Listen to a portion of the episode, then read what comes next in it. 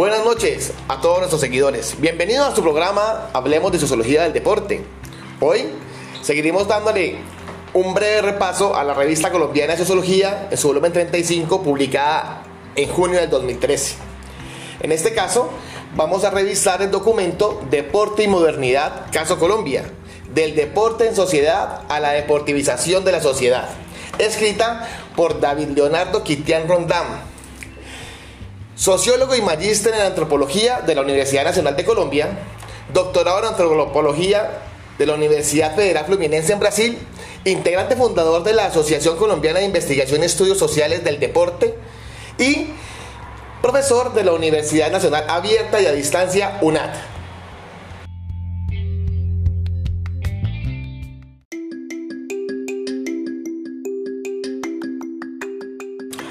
En el siguiente resumen, revisaremos varios aspectos importantes del artículo.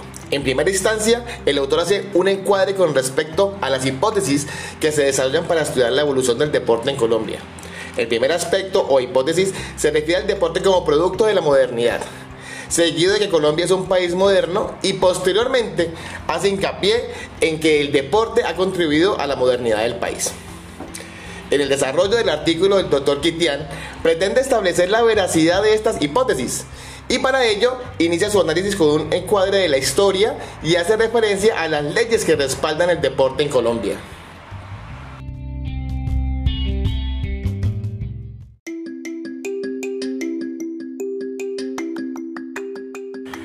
El autor cita la primera ley que instauró el deporte como parte oficial de la normatividad colombiana. Esta fue parte de un proyecto presentado por el representante de la Cámara, el señor Carlos Uribe Echeverry, el cual se firmó en octubre de 1925 quedando así la ley 80, que marca el inicio de una era del deporte en nuestro país y ahí se puede empezar a hablar de una relación entre el deporte y modernidad.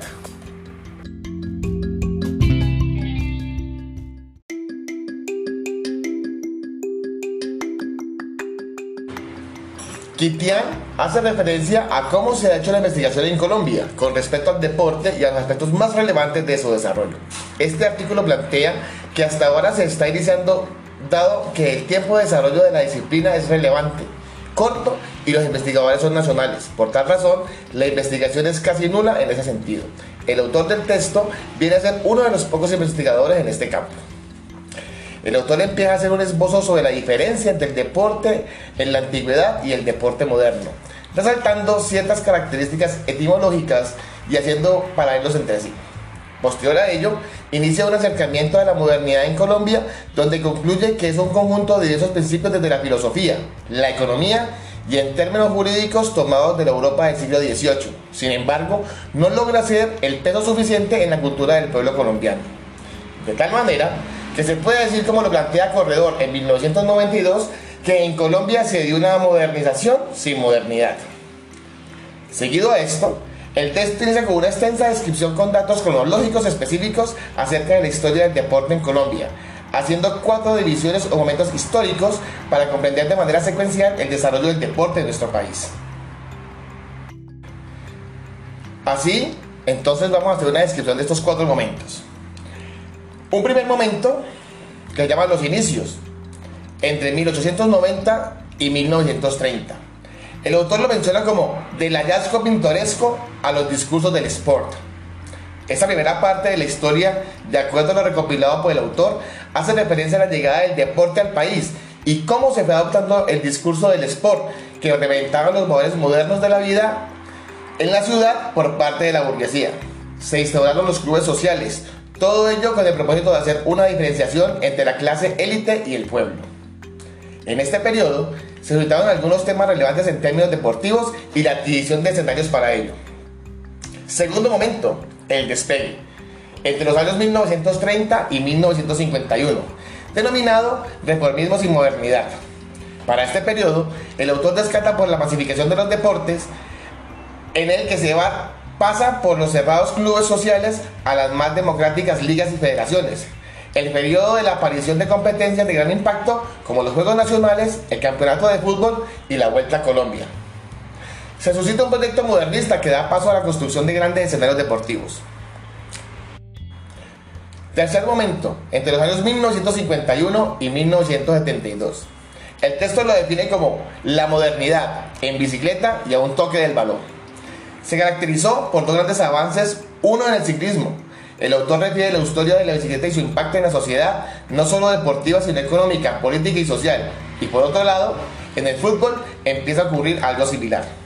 En el cuarto momento, entre los años 1972 y 2001, lo llamó heroísmo moderno y ausencia.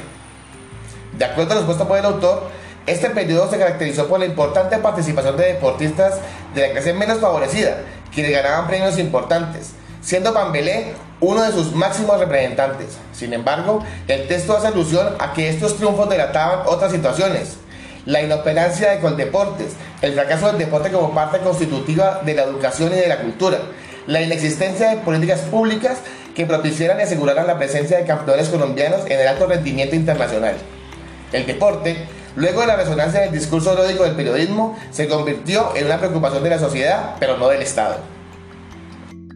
Finalmente, el texto termina con una breve síntesis de los procesos más relevantes que han determinado cierto avance en el deporte y que han abierto y proyectado un camino para los nuevos deportistas. Con base en lo anterior, el texto nos presenta tres ideas centrales. Primero, la investigación sociológica deportiva. Dos, la modernidad y el deporte en Colombia. Y por último, el desarrollo del deporte en Colombia y sus momentos más importantes. Dándonos así las siguientes palabras clave. Modernidad, investigación social y deporte. Finalmente, después de analizar y hacer una buena descripción del texto, a mi parecer es una excelente referencia de la historia del deporte en Colombia, partiendo de lo general a lo particular, siendo así un referente importante para la investigación actual y futuros estudios en relación al deporte y a la modernidad. Es importante destacar la influencia que el país tiene desde las perspectivas europeas con respecto al deporte y cómo estas han influido en lo que conocemos como avances en términos sociológicos al interior de nuestro país y nuestra historia. Creo que el autor logra sembrar en el lector una expectativa de cambio y el interés por seguir investigando sobre el tema, abriendo brechas en la investigación sociológica en el contexto deportivo, dejando entrever que hay mucho que aportar en esta disciplina. De esta manera, mis apreciados oyentes, damos por terminado la solución de este artículo y quedamos atentos para seguir aprendiendo un poco más de la importancia de la sociología del deporte. Feliz noche para todos.